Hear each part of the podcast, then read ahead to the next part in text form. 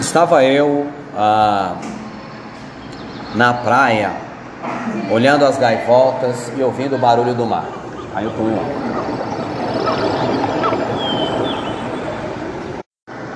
Eu e meu pai entramos no barco e, e eu estava ah, muito feliz.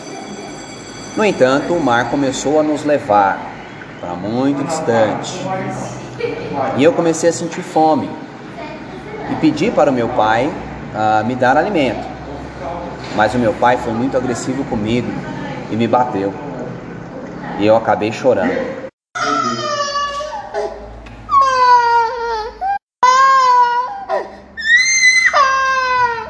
Meu pai, alcoolizado,